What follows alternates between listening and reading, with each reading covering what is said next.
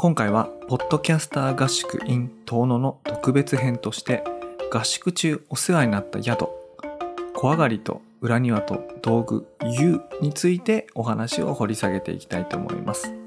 ゲストは、はるっぴさんと家富さんです。メディアヌップ。こんばんは、佐々木るです。こんばんは、はるっぴです。こんばんは、家富です。ようこそ家富さん、はるっぴさんいらっしゃいました。あの、いやー、ありがとうございます。はるっぴさんはね、あのメディアヌップには、えー、と第9話と第10話、その遠野物語をその面白がる人々の創作派と観光派のこの2本に出ていただいたので、あの都合3回目のご出演という感じなんですけども、家富さんはね、今回が初めてなので、はい。ちょっとね、最初に自己紹介してもらってもいいですか？はい。ありがとうございます。あの、メディアムヌップ、お世話になっておりまこす。ちらこそお世話になっております。遠野の情報をいろんな、はい、角度から知れるので楽しみに配信しております。はい。えっと、私、家富まりと申しまして、えー、遠野駅のすぐ脇にある親不孝通りというのんべい横丁があるんですけれどもそこで、えースナックトマト飛ぶという名前でスナックをあの経営しているママとなります。あとは、えーネクストコモンズラボというあの団体というかプロジェクトがよくメディアヌップでも取り上げられるかと思うんですけどそちらのあの共同創業者ということであの6年ぐらい前ですかねに、えー一緒に立ち上げたメンバーの一人となってます。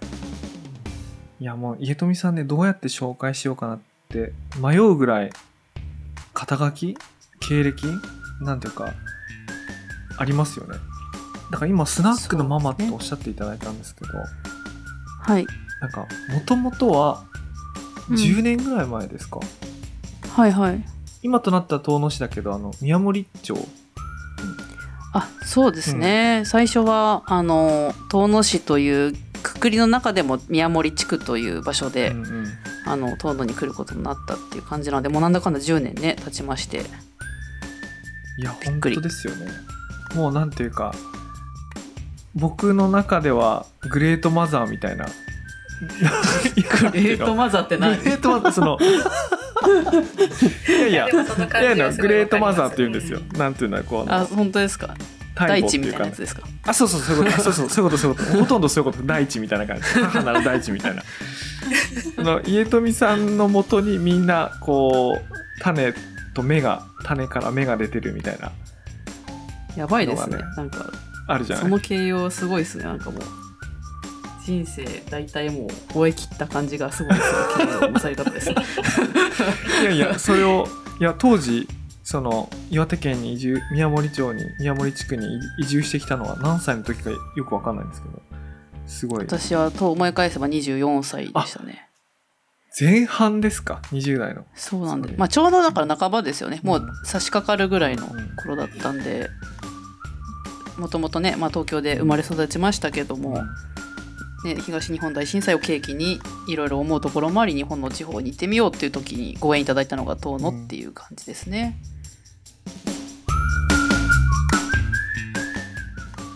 いやすみませんなんかわけわかんない話から入っちゃったんですけど 今日なんでお呼びしたかっていうとあの実は先月あのポッドキャスター合宿 in 遠野っていうテーマでまあ私のほか何名かとその遠野に行って1週間ぐらいそのある宿に泊まってでもう朝から晩までいろんな音声とかその音声コンテンツを作ったりってことをして過ごしてたんですけどもそこで泊まらせてもらった宿っていうのが、家富さんが発起人となって作った宿なんですよね。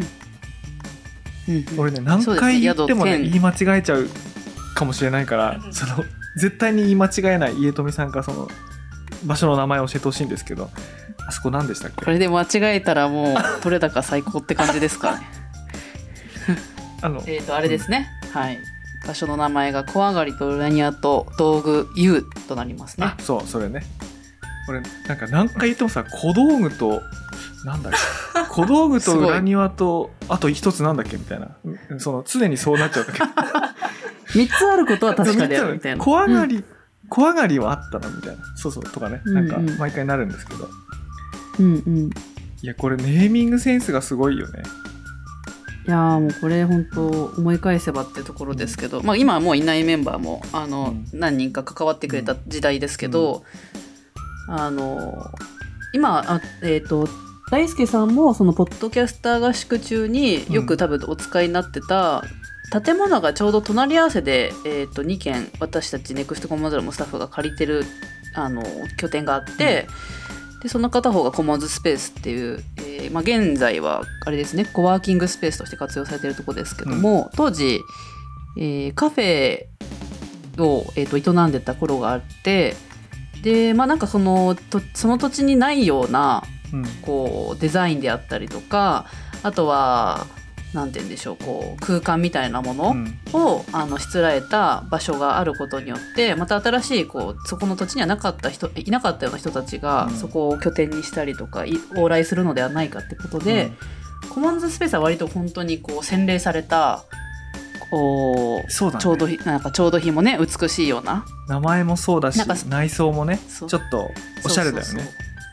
そうであのーえー、と結構こう陶芸とかすあのすあのお皿とかとあの好きな方は有名なあそこどこでしたっけ？あの名前が今すっかり。あ益子だ。益子。益子ですね。栃木県の益子にお住まいの建築家さんとかが来てあの土地の土壁とかをこうもらってきては、改めて塗り直したりとかすごい素敵な空間。うん。うんなんだけどまあすごい入り口のドアがあのて鉄で作られていて重いみたいなのあでれ重たいよね。たそう立ち上げた頃重いなみたいなこうある種のこうちょっとこうネガティブ寄りなあのお声もいただいていた頃でして、ね。敷居が高いとかっていう言葉はあるけどさ扉が重いってないよね。そうそうそう。本当に。ましてやまあね。そう。本当に入りにくいなあれ。そうなんですよ、うん。なんかまあ当時はまだ横文字の団体ということもあり少しこうどんな人たちが何やってんだろうっていうふうに、うん。まだ顔ぶれがそんなに地域の方々に浸透しきれてない頃だったので、あの浸透してない上に扉も重いってどういうことやみたいな。あの多分すごいいろんな感情がいろんな方にこう湧いた時期だったんじゃないかなと思うんですけどまあまあそういうんううん。なんかこうちょっと見え感の場所に加えて、あのその当時のチームのチームでいやなんかもうちょっとこう親しみ持っていただけるようなあの、ことって何ができるんだろうっていうあの経緯からですね。まあもう一つその偶然あのそこの今小上がりと裏庭と道具 U の、えっと、大家さんやってくださってる方も市役所の方だったりしたのでうん。なんか君たちうん。こうここも空いてるぞみたいな話が割と最初の時点でお声をいただいていて、でよりなんかこうチームで話していくうちにそういう必要性みたいなところとかが出てきてあのそこの今現在の拠点を回収してもうちょっと敷居が低いしなんならなんか別にこう目的性を持たずともフラッと来て使えるみたいな場所をあの作ろうかって話が最初の始まりって感じでなすね。るほどね。今なんか聞いて思ったけど敷居が低すぎ低すぎて大雨降ると浸水するっていうね、あ なんていうの？本当に本当に敷居が低くて。物理的な。そうそういやでもあれ面白い話が、うん。そのコマンドスペースも小上がりと裏庭と道具湯がある場所も、まあ人市商店街っていううん。商店街沿いにあるわけなんですが、あの基本的にその2軒問わず他の、えっと、建物も、うん道路よりも少し下がった状態で建築されてるあのものが時にはあるんですよ。うんうんうん。それなぜかというと,、えっとかつては多分コンクリートではなかった時代に、うんうんあのこう土がかあのいろんな人の往来によって踏みしめられて固まってたっていう道路の状況から、コンクリートがどんどん重ねられていって、う結果道路のが高くなったっていう仕様らしいんですよどうやら。うんうんなんで、まあ、水の浸水も、まあ、時代の流れとともに、うん。浸水するようになったのかなっていうふうに解釈してますけど。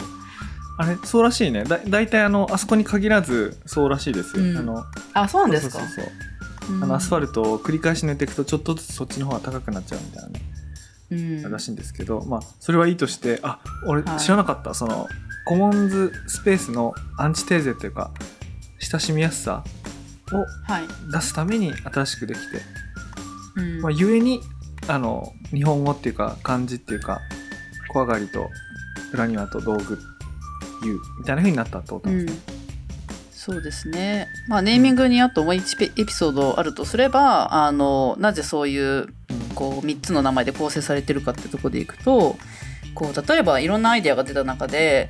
みんなの茶の間みたいなことも言えるかもしれないですね、うん。その人が集まるという意味では、うんでもなんかこの結構いろんな議論があって、うん。茶の間という言葉を使った時点で家族間を前提としてるとか なんかそういうなるほど、ね、いろんな思想とかなんか、あのをなるべくいろんな人を排除しないうん。ように、あだでもあのその通りこう空間がいろんな人を許容できるような場所でありたいみたいな願いとかが、えー、と洗礼されてった結果見たままを伝えればいいんじゃないかっていう話から怖がりがあるし、裏庭があるし、そこにはまあ使える道具もあるよっていうことからの、まあ、3つ合わせた名前っていう経緯がもともとは。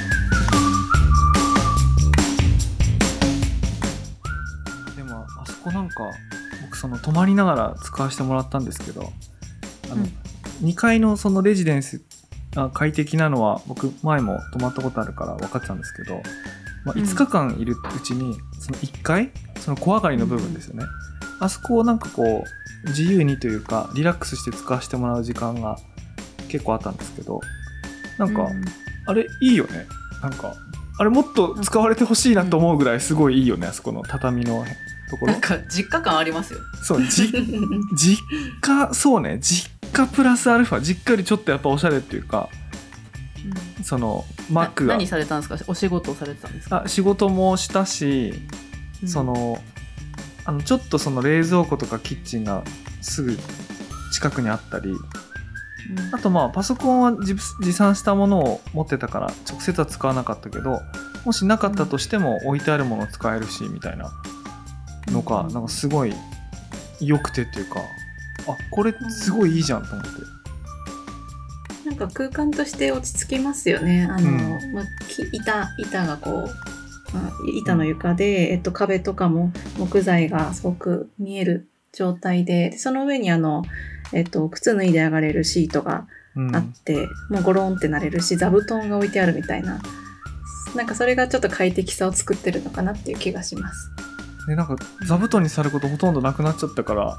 あのあー確かに。そうそうそう。そう言われたらそうですよね。でちょうどいる間になんか NFT 勉強会みたいなことをそのゲストの方招いて12人ぐらい来ていただいてやったんですけど、うまあなんかお仕事の話もあったりスーツを着てくださる着ている方もいたんだけどでも小上がりに上がったら、まあ、革靴脱いであぐらかいて座布団をこうみんなで回し合ってで壁にプロジェクターを映して見てみたいななんかそういうのが結構楽しくてあこれいいなと思って。ああなるほどなんかあんまり肩肘張らない雰囲気でやれるってことうん、ですよね。そうそうそうそう。んなんか地区センターのあの和室の集会所感ありますよね。あそうね地区センターって言ってわみんなわかるかどうかわかんないけど 俺はすごい大田区に地区センターあったかどうかわかんないけど遠野にはあるんですよ地確区センターの。長机を足短くして、うん。あのやってみたいなのがあるんですけど。確かに。あのなんていうの持ち運べるタイプの畳みたいなやつ。うん。だいたいこう正方形の四角い,、はいはいはいあのし敷くタイプの畳っぽいものがあるんですけどそれは地元のご出身の方が、まあ、あの今仙台の方で会社経営されてる方なんですけどあのあそこを作るタイミングであの活動を応援したいからって言って寄付してくれたものあでそうなんあですね。そうだったんですね。そうなんです。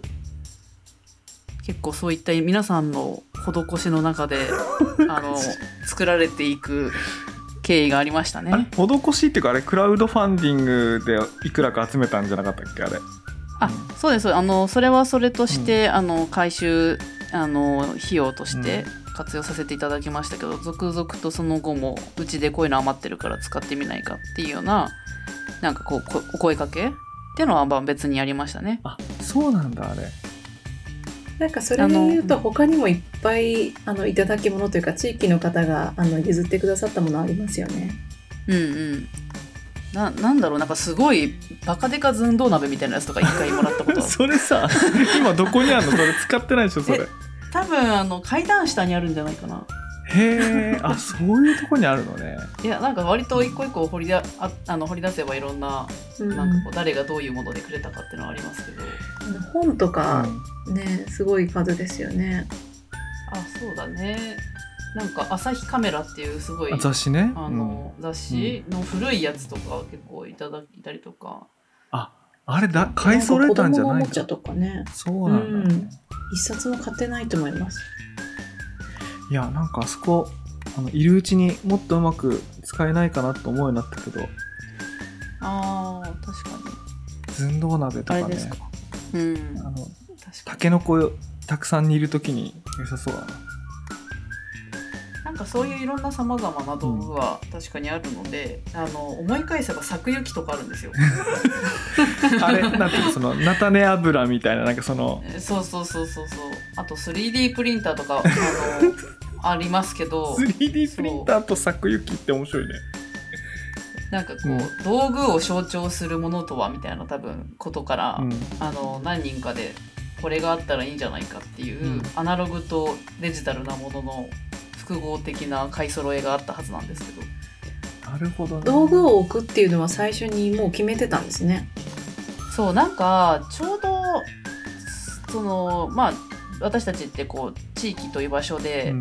あのいろんな人の活動をさまざま支援するってことをしてるわけなんだけどなんかその支援の一つの形として道具っていうのがなんかあったような気がしててあのメーカーズなんだっけ？メーメーカーズブームっていうかまあブームっていうのは、うん。うんありましたよね、そういうファブラボみたいなものであったりとか、うん。そうだね。うん、それのなんかこうローカル版みたいなものによって、まあ、もちろん対象者をあの若い子というふうに絞るわけではないんですけど、まあ、大人も使うし、まあ、そういうことに触れたことが、まあ、ないような地域の子たちがあの触れることによって、うんあの何か新しいものづくりのこうアイデアが生まれたりなのか縁ができるなのか、まあ、そういうのはなんかちょっと描き描いてた部分があるなと思います。いやなんか 3D プリンターなんてこう買っても使われなければ全く使われなさそうな感じがするけどこの間行ったら黄昏道具の試作機じゃない？黄昏道具のプロトタイプがいっぱい並んでてすごい使われてる様子があってすごいね面白かったなあれそこで生産してますからね。そっか。黄昏道具は開発されましたし、あの黄昏道具ってあの1個いくらで売ってんの？あれは。店店頭では。1体1000円であ東野すごい。市立博物館で販売しております。あ結構いい値段ですねあれ。えでも大人気だよね。それは大人気なんですよ。わかる。しかもパープルとかゴールドとか売れてるんですよ。え？そうなの？いや僕もね黄昏道具多少舐めてたとこあったんですけどあの 3D プリンターになってあれ触ったらあこれを3000年4000年前ぐらいの人たちが指でここねこねこねこねやってこの形作ったんだという感じがするじゃない？手の中に入れると。はい。あこれは面白いなって思いました。確かにあれ、あれは、はい、もう私もすごい可愛くて、うん。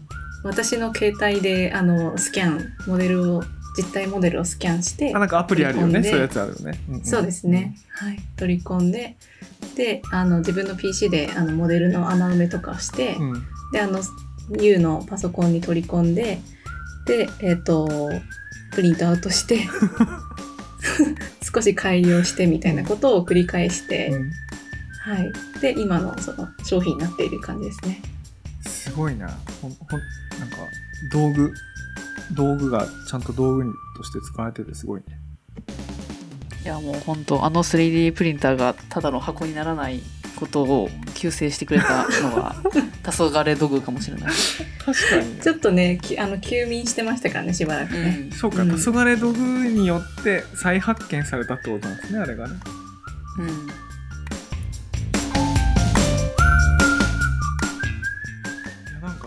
そういう意味で言うとあそこでやってみたかったこととかうんうん。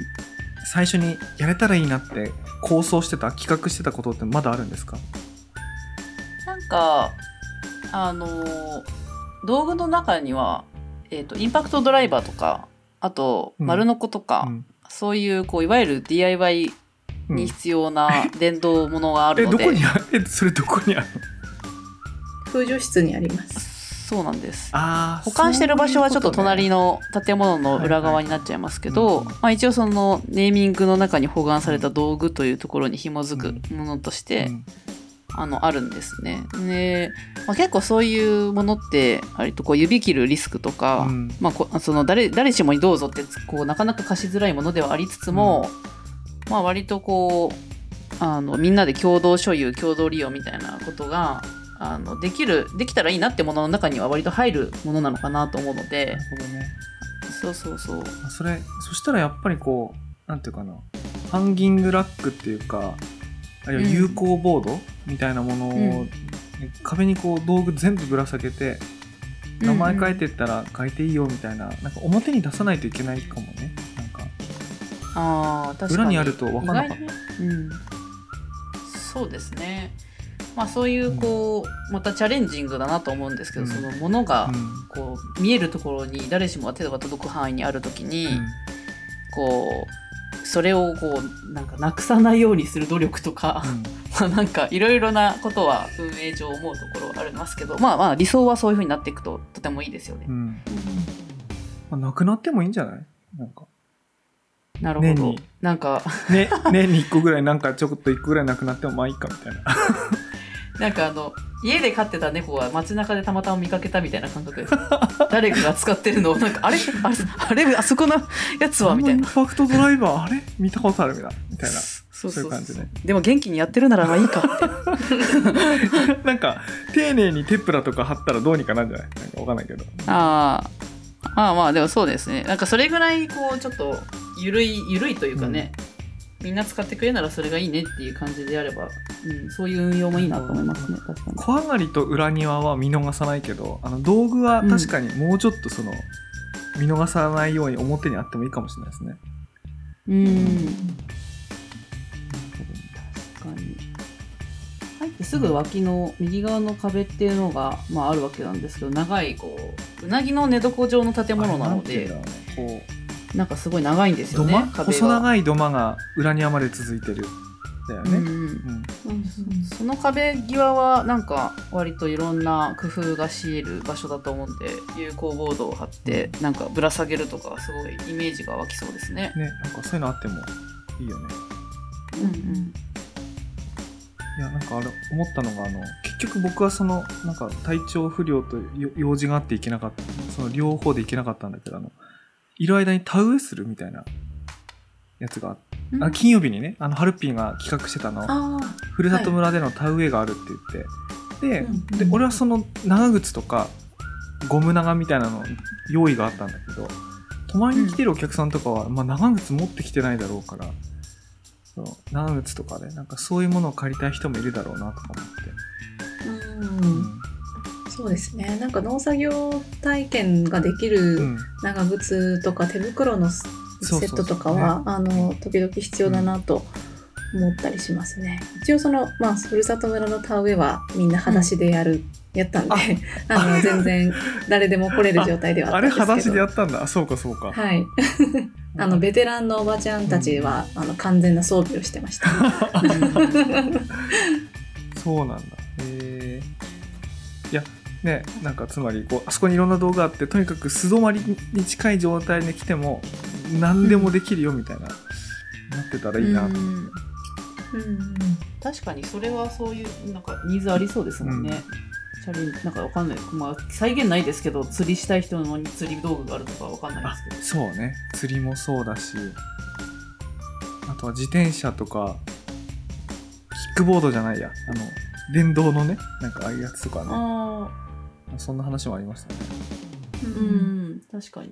自転車もね共有資産として置いてるんですけどね。あの宿泊者のひ人には、あのすごくまあオープンに言ってるわけじゃなかったので、うん。まあ、見える化したらもうちょっとね使いたい人もいるかもしれないですよね。え自転車どこに置いてあったんですか？わかんな自かった。転車はガレージの方にあそうか。U の方じゃなくて、コモンズスペースの隣のあのガレージね、はいあこれあれって誰かのものなんだと思って乗っちゃいけないんだと思ってました。え実はあのシールが貼ってありまして。あそうなんだ。我々管理のやつには。なるほどなんかこうハックしがいがあるな。なんか知ってる人が得するやつだなそれ。確かに。それでね、あの、山菜採りに、あの、えっと、協力隊のメンバーが、あの、友達たちさ、声かけて、あの、この間出勤したら、あの、皆さんが自転車に乗って、いざスタートするタイミングで、えいってらっしゃいって見送ったことあります。駅前から自転車で山菜採りに行くってどどこまで行くんですか？その時は、綾織方面に行ってましたね。風の丘、道の駅がある方、10キロぐらい先なのかな？いやもうちょっとかかるとは思うけどでもまあ気持ちいいコースですね。行けますね。そうですね。うん、割と平坦で走っていけるところまで、みんなで行って帰ってきてキッチンであのどんどん順々にこう山菜を天ぷらに揚げて あそれはいい遊びいうことをやってましたね。うん。確かにはいい遊びだ。うん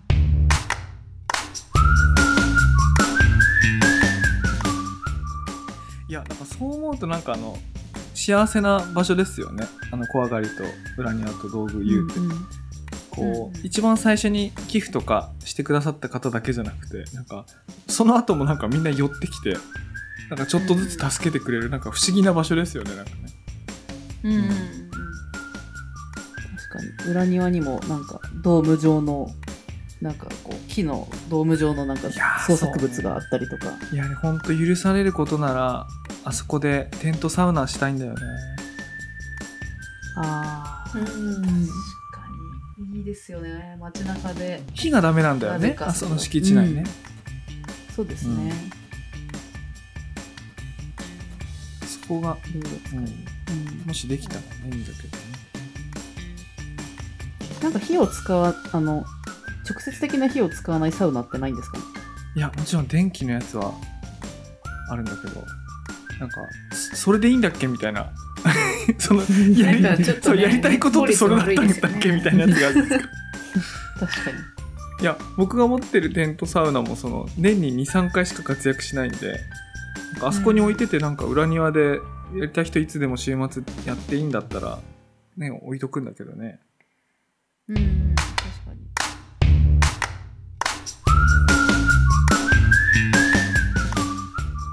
あの建物あの施設で多分う裏庭と道具 U でえっと盛り上がった多分イベントだと、うん。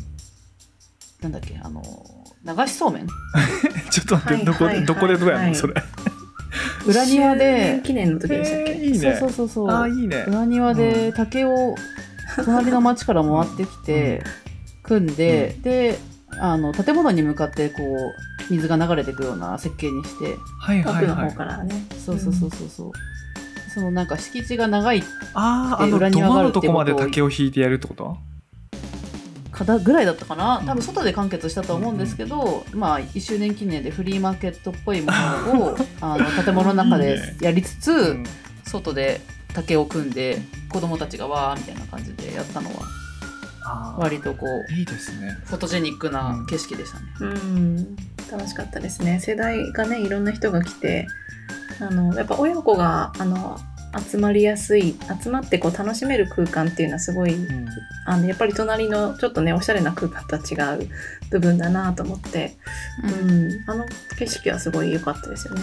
うんうん駄菓子とかも販売してね。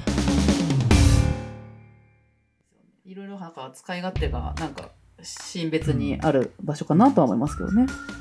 いやよかったいろいろ。あのいやなんでこれ撮りたかったかっていうとその、まああそこ泊まる人増えてほしいなみたいなやつがあるんですけど泊まりに来た時に、結構そのアイデアを持ってたりするといろんなことができるよとかね。あの手ぶらで来てもいろんなことができるよみたいなことがなんか知られてほしいなっていう、思って、うんうんうん。でなんか持ってきてこれ置いてきたいとかねこれ使ってくれませんかみたいな大歓迎なんであのそんな風に使われる使ってほしいと思ってるってことはなんか伝わればいいなと思ってね。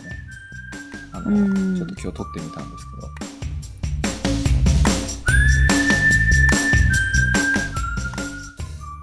まあ普段あの U の活用会議みたいなことをやる時間なかなかないからあの収録という名目でそういうこと話せたのは良かったなっていうああ、なんかそれはやりたいですね。あの、まあね、関わりたい人もいっぱいあいるはずだよね。いるのでそうだよね。うんそうだよね。その道具のね貸し借りの見える化っとかもねあの一時期ちょっとアプリでやってたことがうんあるので、うんなんかそれをちょっと復活したら使いたい人いるかもっていうなんかそういう作戦会議ちょっとしてきたらいいなあ俺確かにねそしたらもう確実にテントサウナと草刈り機は提供提供します、ね、もったいないんだもん草刈り機本当に。ニーズ。うん。まあ確かに。すごいもったいない。はい。テントサウナもなんかあったら使いたい人絶対いますよね。いや絶対いる絶対うん。うん、湯の裏庭じゃなくてもね持ってってやりたいっていう人いますよね。うん。うん。いや今年のホップ収穫祭の同じ日にどっかでテントサウナ建ててたいんだよな。街中で。河川敷とかでできんじゃないですか？えどこで？河川敷。あそうそうそうそう。早瀬の下の方かあるいは猿飼市川との合流地点の落合とかあの徒歩で行けるあたりに建てたら行けるんじゃないかと思って、うん。えその冷却は水の中に飛び込むってことですか？そうね。そういうことですね。まあでも今年暑いらしいからね。冷却できるかどうかよくわかんないけど。ああなるほど。まあじゃあ階段師にも来てもらって寒くなる。い いね。小田切しに、うん。ううん。んはい。じゃあ今日はちょっとそんな感じで。はい、はい。また作戦会議しましょう。はい、はい。はい、ぜひぜひ。どうもありがとうございました。いえいえありがとうございました。ありがとうございました